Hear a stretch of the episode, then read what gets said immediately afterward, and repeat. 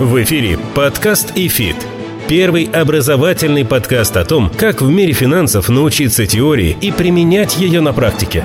У микрофона кандидат экономических наук, доцент ВАВТ и РАНХиГС, преподаватель ИФИТ Олег Абелев и основатель ИФИТ, участник финансового рынка России с 1992 года Алексей Примак. Всем добрый день! Сегодня мы начинаем наш подкаст о финансовом рынке, о том, что происходит на финансовых рынках. Этот подкаст ведут Олег Абелев, преподаватель института, и Алексей Примак. Всем здравствуйте, приветствую тебя, Алексей. Рад тебя видеть в нашей импровизированной студии и рад приветствовать тех слушателей подкаста, тем более, что это дебютный выпуск подкаста «Эфит». Ты знаешь, мне кажется, что, наверное, прежде чем мы начнем непосредственно говорить о сути, я расскажу в двух словах о том, что это за подкаст, какие у него цели, задачи, собственно, для кого мы вещаем. А я хочу сказать, что мы долго думали, как мы назовем наш подкаст, но так как мы с Олегом оба являемся преподавателями Института финансово-инвестиционных технологий, а сокращенно ЭФИТ, мы, не мудрствуя лукаво, решили назвать наш подкаст ЭФИТ. Вот такая вот действительно получилась петрушка. Подкаст ЭФИТ вашему вниманию. А мы будем говорить о насущных проблемах, которые в экономике, на финансовых рынках касаются каждого. Я бы сказал так, можно, знаешь, такой даже слоган пришел сейчас в голову, и фит касается каждого.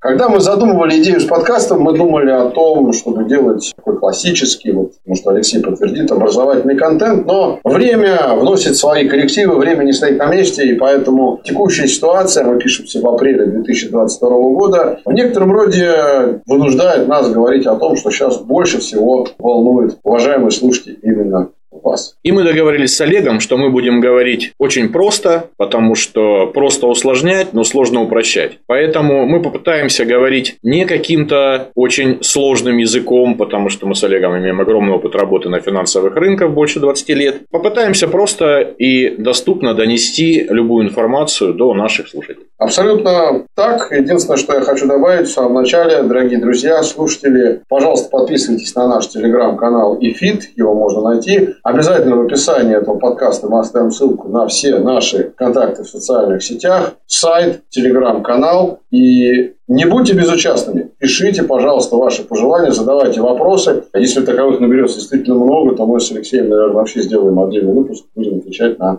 ваши вопросы. Все так?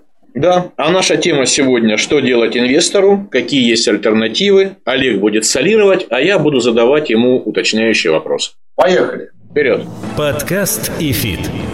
Ситуация, которая образовалась на финансовом рынке, на самом деле является следствием того, что вообще происходит в мировой экономике, в экономике России. Но простому рядовому инвестору на самом деле такие ситуации в некотором роде в России, можно сказать, и не в новинку, но каждый раз, когда на финансовых рынках начинаются какие-то потрясения, я всегда, как человек, который на финансовых рынках работает больше 15 лет, сталкиваюсь с таким вопросом. Собственно говоря, что происходит и что делать. Вот поэтому сегодня мы более подробно будем говорить именно об этом. Если мы говорим о том, что происходит, то происходит следующее. Не боюсь этого слова, мы стоим на пороге смены мирового валютного порядка. Я не кривлю душой, когда говорю об этом. Единственное, надо понимать, что это, конечно, процесс довольно длительный, но он стартовал. Есть разные точки зрения по поводу того, что нас ожидает как страну в будущем в плане участника мировых торговых цепочек, финансовых связей, развития финансовых рынков. Но для наших слушателей прежде всего хочу сказать следующее. Это может прозвучать банально, но тем не менее, мне кажется, в самом первом дебютном выпуске подкаста «Ликвид» об этом надо сказать прямо. Первое. Кризис – это всегда новые возможности. И второе, чтобы эти возможности получать, нужно о них знать и образовываться. Ну и все-таки подкаст в некотором роде несущий и образовательную миссию. Никак.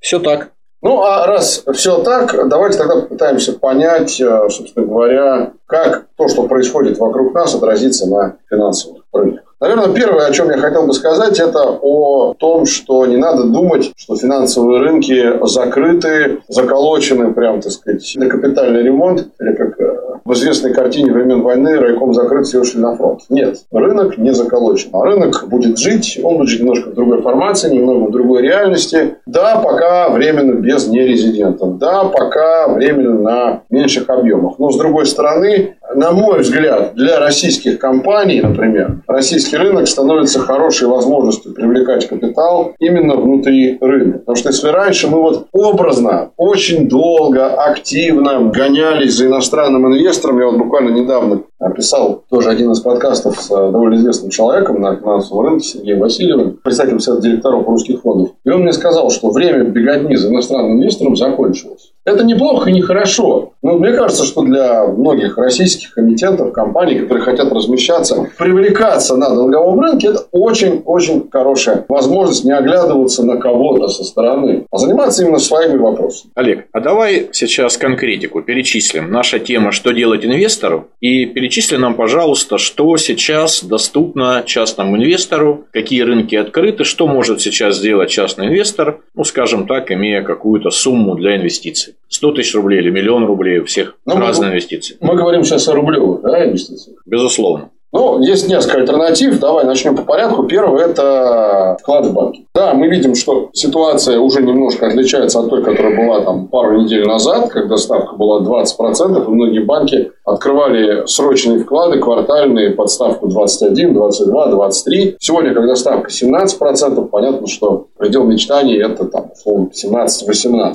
Но, тем не менее, с учетом того, что было еще год назад, а напомню, год назад ставка была 4, это очень хорошая история. Единственное, я бы нашим слушателям сразу сказал, не надо нести все в один банк, уж тем более не больше миллиона четырехсот тысяч. Есть правила АСВ.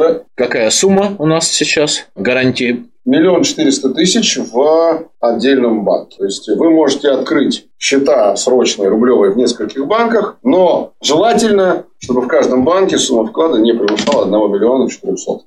Отлично. По вкладам и процентным ставкам понятно. А какая есть альтернатива вкладам, Олег? Есть несколько альтернатив. Первая альтернатива – это покупка за рубли иностранной валюты на бирже. И, кстати говоря, если еще неделю назад я бы, наверное, рекомендовал покупать сугубо юани, то, наверное, сейчас это уже не очень актуально, потому что, как ты знаешь, Леша, Центральный банк буквально несколько дней назад отменил комиссию на покупку иностранной валюты на бирже. Она была 12%. Теперь она равна нулю. Соответственно, покупать валюту на бирже можно, но здесь одно но. Когда вы это собираетесь сделать, дорогие слушатели, это я скорее к вам обращаюсь, вы должны себе ответить на вопрос, а что вы хотите делать потом с этой валютой? Ну вот купили вы ее на бирже, она у вас на брокерском счете. Хотите вы просто в ней какое-то время продолжительно пребывать, либо хотите выводить ее на банковский счет. От этого зависит э, довольно много в текущей ситуации. Если бы мы писали этот подкаст с Алексеем, не знаю, там полгода назад, я бы сказал, что разницы никакой нет. Но с учетом тех ограничений, которые продолжают действовать на вывод валюты с банковских счетов, разница есть. Если вы не хотите в ближайшее время их выводить на какие-нибудь банковские счета, а просто хотите в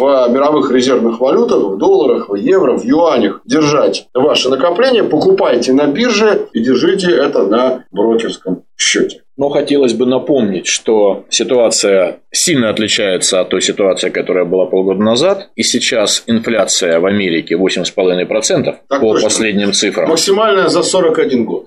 И э, действительно, с учетом этого факта инфляции, надо понимать, опять же, для чего вам нужна иностранная валюта. Если вы можете ответить на этот вопрос, тогда, пожалуйста, смело. Хорошо, с валютой понятно. Другая альтернатива банковским вкладам – это государственные облигации. Что скажешь, Олег? А скажу, что здесь надо подходить к вопросу не огульно, а с пониманием того, какая ваша цель. Покупки облигаций всегда есть только две цели. Первое – заработать на разнице покупки и продажи. Второе – дождаться до погашения и сидеть в довольно-таки неплохих купонах по своему значению. На мой взгляд, сегодня точно не тот случай, когда нужно покупать длинные бумаги, а именно облигации федерального займа с погашением больше, чем три года. Текущая ситуация крайне непредсказуема. Мы видим, что рынки продолжают оставаться достаточно переменчивыми. Есть такое умное финансовое слово волатильными, но я думаю, что я заменю его и для наших слушателей скажу просто переменчивыми. И с учетом этого я бы сказал так. Если покупать облигации федерального займа, то только со сроком погашения не более трех лет. А в идеале даже полтора-два года. Тем более, что сейчас удивительная ситуация. Наблюдается доходность к погашению по более коротким облигациям выше, чем доходность к погашению по более длинным. Это явление имеет определенное название, оно называется инверсия. И такое бывает на финансовых рынках довольно редко, но вот обычно такие вот форс-мажорные ситуации, которые сейчас в России. Это бывает тогда, хотел бы добавить, когда мы не можем прогнозировать, что будет дальше, когда горизонт планирования очень короткий, но на самом деле здесь все зависит от вашего личного прогноза. И если вы считаете, что такие процентные ставки очень хороши, что в будущем инфляция будет падать, что в будущем не удастся вложиться под такую процентную ставку, то, конечно, тогда нужно выбрать самую дальнюю,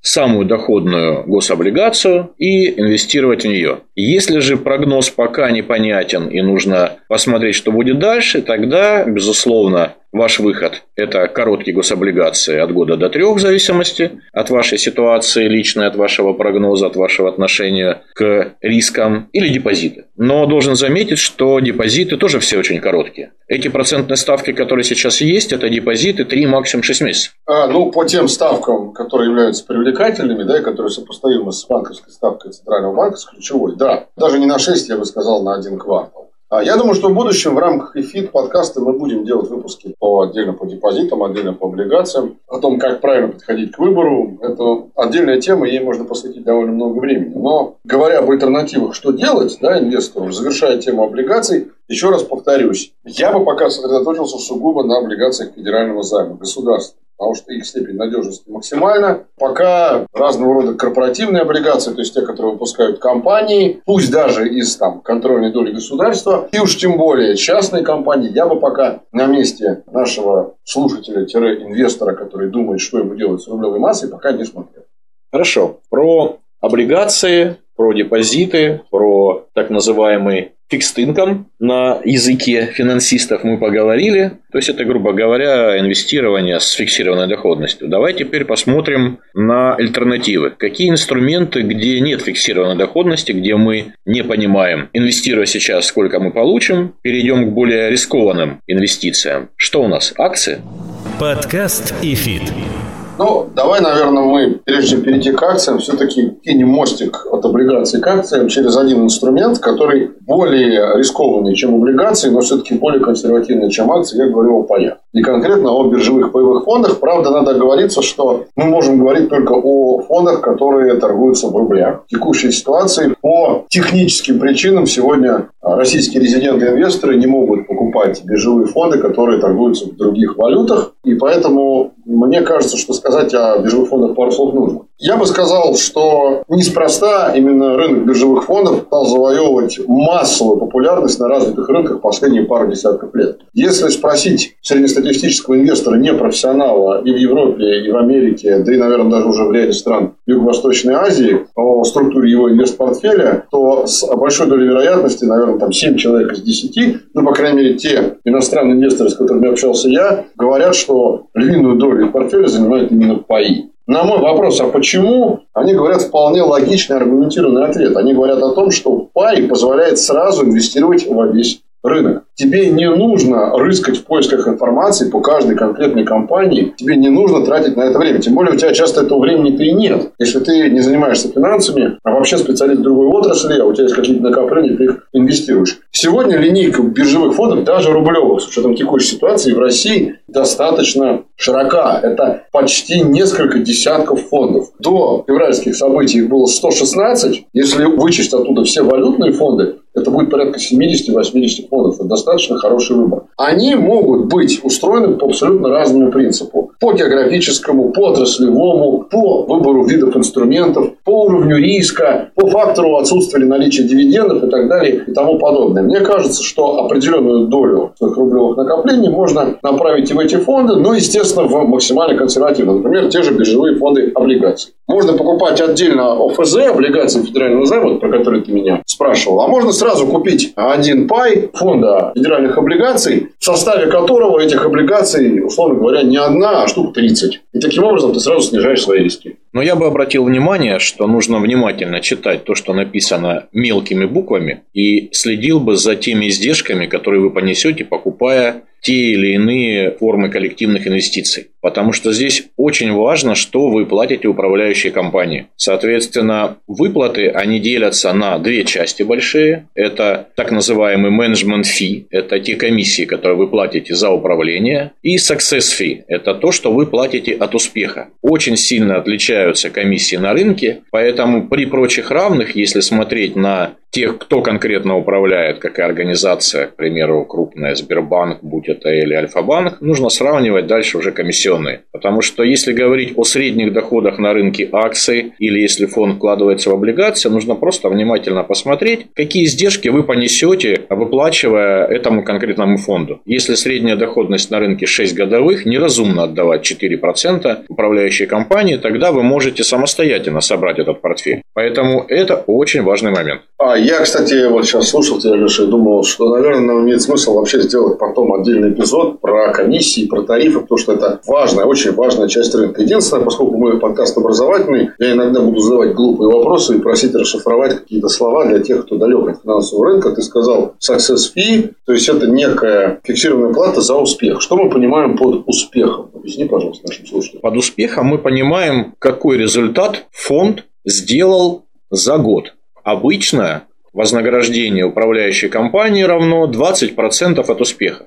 То есть, на простом примере, если вы инвестировали в какой-то фонд 100 тысяч рублей, Обычная комиссия за управление, фиксированная за год, примерно 1 или 2%, то есть 1000 или 2000 рублей вы заплатите в любом случае, неважно, вырос рынок, упал рынок. И если фонд, например, заработал на ваших деньгах, прирост составил, скажем, 10%, то есть у вас стало 110 тысяч якобы, на самом деле он из этих 10% заберет у вас 20, то есть ваш доход будет равен 80 тысяч. То есть по итогам года у вас было бы 110 тысяч, но они отнимут у вас 2000 за успех и, допустим, 2000 за управление. То есть, итого у вас останется 106 тысяч рублей.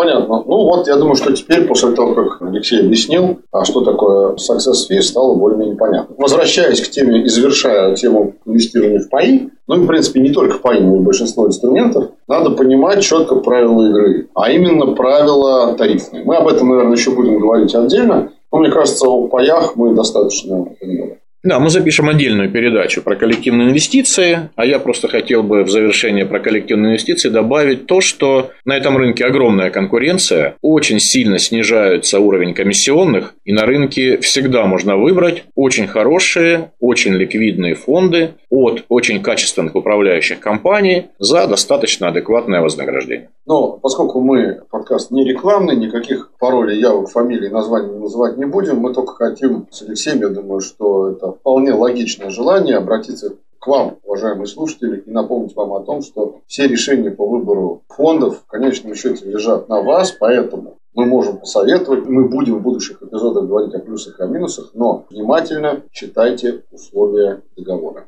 В принципе, это нужно делать везде по жизни, но здесь особенно. Подкаст и фит.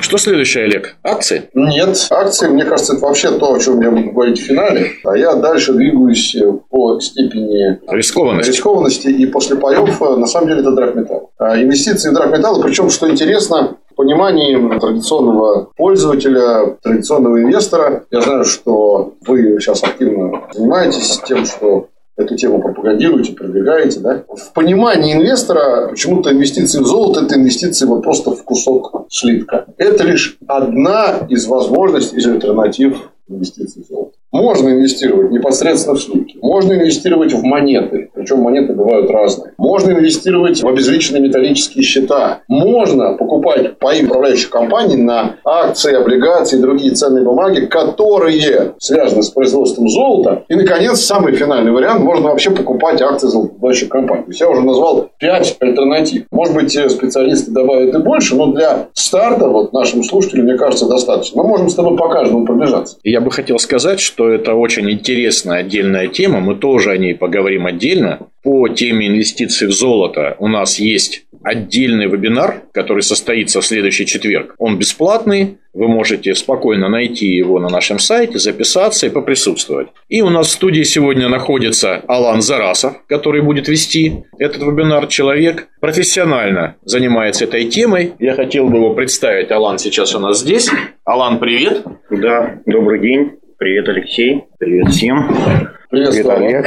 Олег сейчас задаст тебе пару вопросов. Мы тебя не будем долго пытать, потому что Окей. у нас такой пока общая тема сегодня. А, ну, во-первых, э, Алан, не показался тебе неправильным, я скажу так очень грубо, может, я вообще что-то не то сказал вот, по поводу альтернатив. Нет, всю линейку ты перечислил практически полностью. Забыл бабушкин способ, это ювелирные изделия. Точно. Э, бабушки его помнят, я думаю. Но его никто не отменял, это тоже золото. Да, абсолютно. Ну, давай так, если мы говорим о золоте, я понимаю, что у вас с Алексеем будет отдельный эфир. Кстати говоря, приглашаю всех наших подписчиков и тех, кто слушает нас, обязательно заходите в телеграм-канал Эфит. Там периодически анонсы всех стримов живых, которые мы имеем честь представить вам, в том числе и посвященных золоту. Так вот, Алан, можно я немножечко добавлю? На самом деле все просто. По средам мы делаем всегда прямые эфиры, а на нашем сайте вы можете найти ту тему, которая вам интересна, и подписаться. Как правило, это короткие, бесплатные, небольшие вебинары. По золоту, в частности, будет 21 апреля. Во сколько, Алан?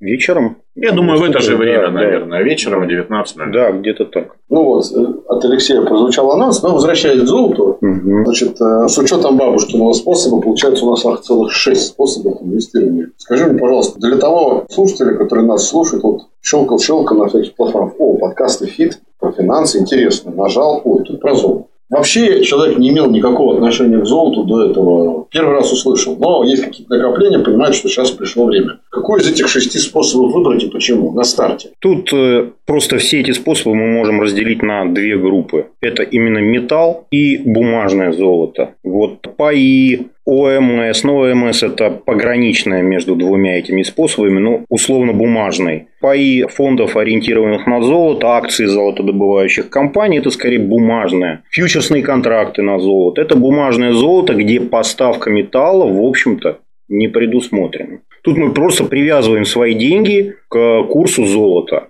Когда мы говорим о желании обычного человека, у него все-таки скорее есть желание обладать металлом. И тут слитки, монеты, бабушкины изделия и в какой-то степени ОМС, если условиями ОМС э, предусмотрено снятие вклада металлом. Такое есть далеко не во всех банках. За это обычно берется комиссия, она не маленькая, поэтому снимать металл с ОМС, оно, в общем, не очень выгодно. А слушай, ну вот э, я вот сегодня, когда ехал сюда на запись подкаста, у меня э, в голове вертелся простой вопрос, на который я пытался дать сам себе ответ, но не до конца его дал. Хочу тебе его задать. Угу. Где хранить? Если мы говорим о металле. Кто-то говорит, значит, как своя рубашка ближе к телу. Кто-то говорит ни в коем случае, потому что надежность все равно в ячейке в банке. Кто-то говорит, а вдруг что с банком. Короче говоря, где хранить? Первое, что всем приходит в голову, это ячейка в банке, но это стоит денег. Понятно, что это стоит примерно ну, несколько тысяч рублей в год. При каких-то минимальных объемах это становится достаточно накладно. А, а есть какие-то минусы у этого способа? Ну, кроме того, что стоит денег. Ну, надежность. надежность банка, ну, Сбербанк, ВТБ, они, в общем, представляют собой практически абсолютную надежность по этим Да, давай еще раз вот всем нашим слушателям скажем еще раз, а, тем, кто только-только думает на тему того, что хочется инвестировать в золото, эти санкции, которые были объявлены против ВТБ, Сбербанка и других банков, к надежности хранения золота в банковских ячейках этих банках это же не имеет никакого. Абсолютно нет. Это все находится внутри России, слава богу, в хранилищах э, этих банков, в совершенно конкретных местах. Э, человек э, знает, где он открывал эту ячейку, это определенное отделение. Перенести ее в недружественную юрисдикцию, но это из разряда фантастики. Я понял.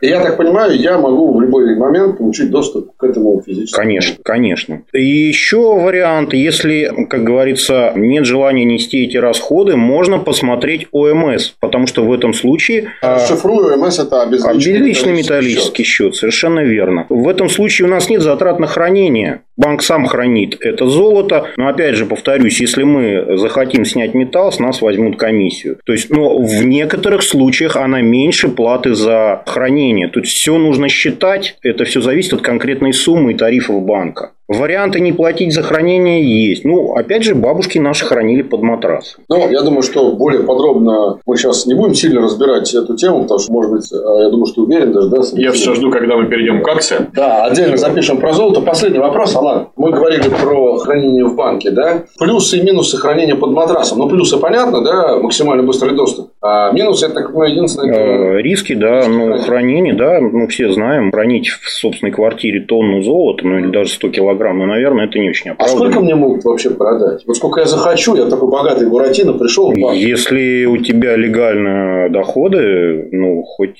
на миллиард долларов А сколько я могу купить минимально? Один грамм, да? Есть слитки 0,1 грамма. Ух ты! Да, такие появились, они довольно недавно, но они уже есть. Ну что ж, Алан, спасибо тебе, что зашел к нам. Да не что. И обязательно, я думаю, что мы эту тему разовьем в будущем. Спасибо. Я хочу добавить, пока вот у нас слушатели немножко переваривают историю с золотом, что вот те цены, которые мы видим на экранах по золоту, это цены не за грамм, не за 10 грамм, это цены за тройскую унцию. Одна тройская унция – это 31 грамм. Если она стоит примерно сегодня 1950 долларов, то 0,1 грамма, я сейчас сходу не могу посчитать, не Карл Фридрих Гаусс, но понимаю, что это не так уж и дорого. Да. Подкаст ИФИТ.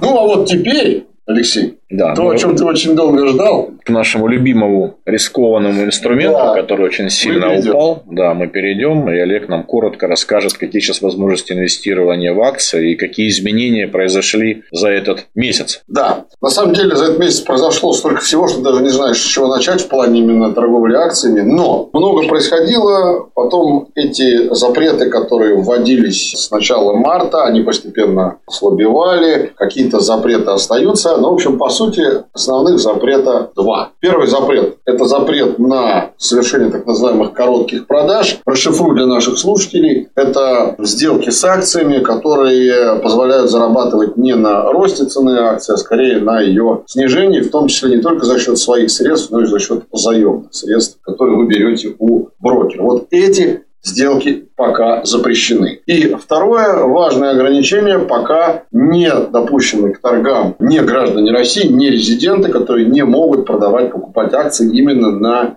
российском рынке, а именно на московской бирже и на Санкт-Петербургской в контексте российских ценных бумаг. Если первый вопрос, первое ограничение для меня очевидно, что временно. В этом смысле я думаю, что, возможно, даже в ближайшие пару-тройку недель мы увидим отмену запрет коротких продаж, то история с запретом торговли нерезидентами, она пока скорее оставляет больше вопросов, чем ответов, потому что доля нерезидентов в общем объеме акций до событий февраля в некоторых акциях доходила до 80%, в среднем по рынку 45-50%. То есть, если позволить всем нерезидентам совершать сделки с акциями, мы можем столкнуться с нерациональным поведением. Это когда нерезидент будет думать не о своих прибылях и экономических выгодах, а просто будет продавать продавать по каким-то политико-идеологическим соображениям. Вот чтобы этого не произошло, пока доступ их к российским акциям ограничен. Давай, наверное, поговорим о каких-то именах. Мы здесь не рекламируем ни брокерские компании, ни какие инфраструктурные и прочие. Мы говорим именно о эмитентах, акции которых торгуются на российских биржах. Какие имена ты бы назвал? Какие тебе, наверное, больше нравятся? Или твой выбор? Расскажи нам, пожалуйста, Олег. Давай я вначале начну с отраслей все-таки. Потому что конкретные имена можно, наверное, аргументированно сказать, когда ты говоришь о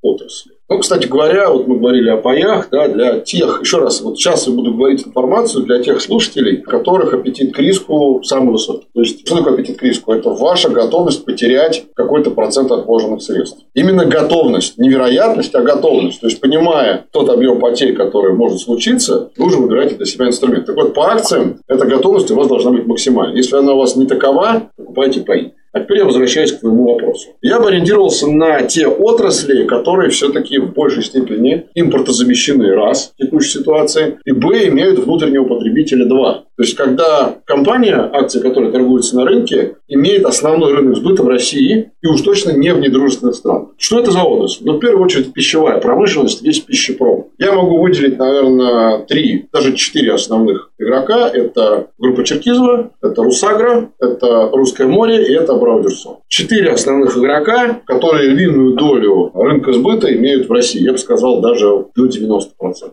Почему? Потому что они практически независимы от импорта, и все, что происходит на зарубежных рынках, их не сильно коснется, даже если им полностью закроют туда путь экспорта. Да? То есть экспортные доходы у них, конечно, есть, но они минимальны. Второй сектор, который, на мой взгляд, крайне интересен, это сектор компаний, которые торгуют биржевыми товарами, аналогов, заменить которые у импортеров нет. Именно. А ну тут же Норильский никель, да, который является производителем почти половины мирового никеля. Хотят того импортеры, покупатели никеля или не хотят, но при всем желании они его заместить не могут. ВСМПО расшифрую, Верхнесалдинское металлургическое производственное объединение. Это компания, которая имеет право на разработку месторождений, которые содержат почти 65% мирового титана.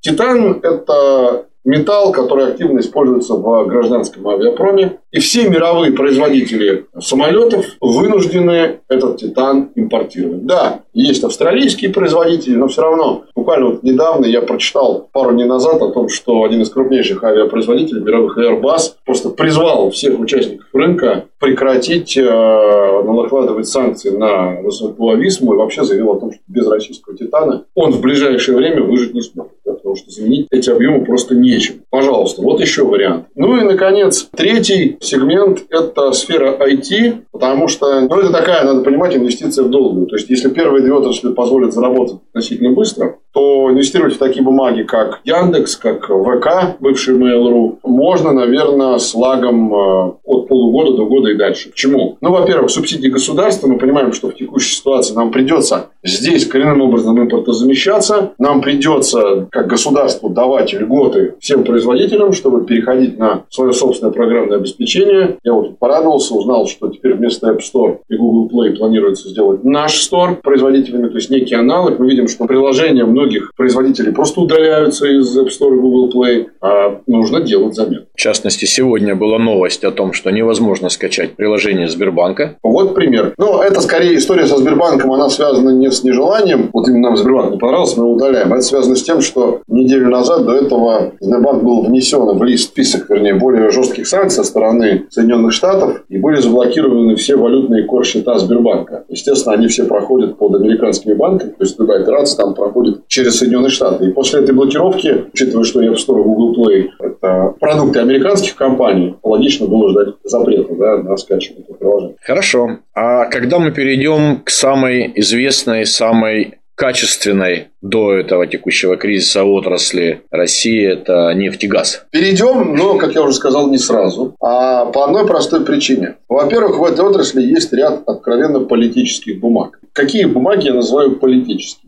Те, в отношении которых нельзя вообще спрогнозировать ничего, основываясь на их финансовых результатах. Вот я смотрю отчетность какой-нибудь компании X. Да, я... Можно называть уже. Не да. X, а называй а уже эту компанию. Ну, пожалуйста, Роснефть. Вот пример. И я понимаю, что я могу э, сколь угодно долго рассказывать нашим слушателям про то, как много Роснефть продала, сколько она там переработала, что у нее там основная доля рынков сбыта это там не недружественные страны, а дружественные. Но выходит, условно говоря, какая-нибудь новость о том, что происходит смена собственника там, в какой-то стране, где Роснефть обладала там лицензией на добычу. И я понимаю, что это абсолютно не экономическая новость, она чисто политическая. И котировки Роснефти начинают снижаться. Вот поэтому я не рекомендую вот такие бумаги в нефтегазовом секторе. Но в этом секторе есть хорошая история. Например, тот же «Газпром», да, о котором уже много было сказано, который многие покупали в последнее время, в том числе ради хороших дивидендов. Для меня, например, нет сомнений, что у «Газпрома» все будет нормально с точки зрения выручки. Потому что можно сколь угодно пикироваться политически, но при этом мы все понимаем, что в ближайшее время Евросоюз при всей сложности текущей ситуации в тех объемах заместить российский газ не сможет. Плюс у «Газпрома» есть твердые контракты с Китаем. Я даже могу сказать, выходила уже статистика, выручка «Газпрома». Выручка – это все, что продал «Газпром», это общая сумма. В первом квартале этого года равняется полной выручке за 2020 год. Можно понять, какие будут итоговые финансовые результаты у «Газпрома». При этом, если такими широкими мазками показать, как ведет себя рынок за последнее время, то в среднем наш рынок упал в два раза. Это подтверждает тот факт, что любые какие-то изменения с котировками компаний, они должны как-то увязываться с изменениями в самой деятельности компании. То есть, если мы говорим о том, что ой, все, все будет плохо с Газпромом, сейчас вообще он там будет стоить 15 рублей, надо понимать, что такие заявления должны быть на чем-то основаны. Если они ни на чем не основаны, а пока они ни на чем не основаны, я не вижу причин для того, чтобы «Газпром» там резко решился львиной доли доходов от экспорта. Да? А раз они ни на чем не основаны, то это и неверно. Подкаст и фит. Мы потихонечку движемся к финалу. Да, я еще про один способ инвестирования хотел бы сказать, и, наверное, это будет финальный для нас. Это недвижимость во всех ее проявлениях. Самый популярный в России за эти 30 лет способ инвестирования для обычных людей, если ты не разбираешься, не понимаешь во всем остальном, инвестирование в недвижимость. На этот рынок влияет тоже огромное количество факторов. Да. Ипотека, курсы, состояние экономики. Что ты нам хотел сказать про недвижимость? Я хотел сказать, э, процитируя известного довольно-таки инвестора Билла Гросса, которому, когда спросили, почему в ваших фондах нет вообще каких-либо других активов, кроме как э, фонда недвижимости, в свое время доля действительно была максимальная. Он сказал, давайте представим ситуацию, что все финансовые активы вдруг в один прекрасный момент мне нужно быстро продать. Я меньше всего опасаюсь за недвижимость, потому что в отличие от акций, облигаций других ценных бумаг, на нее всегда будет спрос. Но о какой недвижимости мы говорим? Есть два вида недвижимости. Недвижимость, которую вы покупаете для того, чтобы в ней жить, или, например, сдавать в аренду. И недвижимость, на которой вы хотите заработать. Если мы говорим о первом виде недвижимости, то это самая неликвидная история. То есть, с одной стороны, кажется, что это ликвидно, то есть возможность легко продать есть. На самом деле и проблемы поиска покупателя, проверки покупателя. В общем если бы это все было очень просто, то такой профессии, как риэлтор, бы просто не было. Ну а зачем? Все стандартизировано. На самом деле, именно здесь ничего не стандартизировано. Когда вы выходите на обычный рынок недвижимости, вы каждую сделку готовите индивидуально. Поэтому я буду говорить прежде всего об инвестиции в недвижимость другую, ликвидную. А что это такое? Это фонды недвижимости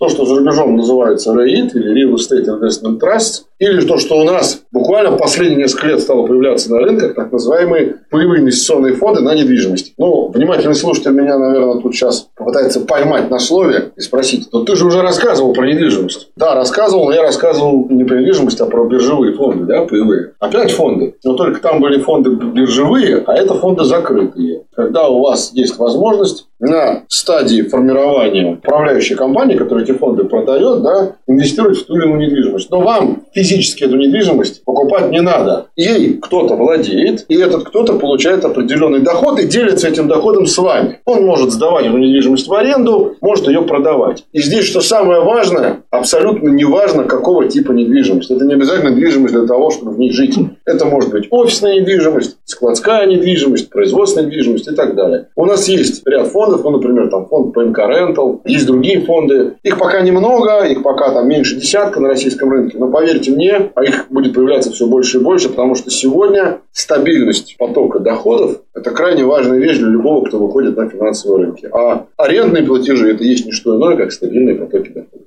Спасибо, Олег. Очень интересно, очень доходчиво. Я бы, наверное, еще добавил, что в будущих наших подкастах мы затронем еще так называемую тему альтернативных инвестиций. Речь идет о венчурных инвестициях, речь идет о обычном бизнесе, который может быть доступен обычным инвесторам. По альтернативным инвестициям в нашем институте тоже есть эксперты, и некоторые из них обладают огромным опытом. У нас есть преподаватель, у которого есть свой акселератор, есть свой фонд венчурных инвестиций, который инвестирует в так называемые стартапы. Но это мы затронем уже более подробно в наших следующих выпусках. Да, я думаю, что тем достаточно много. Единственное, что я хочу сказать, дорогим нашим слушателям, что если у вас есть какой-то вопрос, если вы хотите предложить какую-то тему, которая кажется вам актуальной. Если вы хотите подискутировать, что-нибудь нам пожелать или нас даже покритиковать, не только аргументированно, да? потому что критика разумная, аргументированная – это всегда хорошо, это всегда подстегивает к развитию. пожалуйста, пишите в наш телеграм-канал Эфита, заходите на сайт Эфита, оставляйте свои пожелания, мысли, идеи в специальной форме на сайте. Ну и в самом финале, поскольку мы все-таки подкаст образовательный, я хотел бы завершить неким слоганом. Знаешь, вот принято у нас все от футбольных комментаторов до телеведущих завершают эфир каким-то слоганом. Вот я бы сказал так, перефразируя известного поэта. Береги свои финансы смолоду. Спасибо. Спасибо, Олег. Всем... Олег Кабелев, Алексей Примак. Всегда для вас. Подкаст «ИФИТ». Всем до свидания, до новых встреч. Пока. Напоминаем, что подкаст «ИФИТ» можно слушать на Apple подкастах, Google подкастах, CastBox, Spotify, VK, Сберзвуки и Яндекс.Музыке.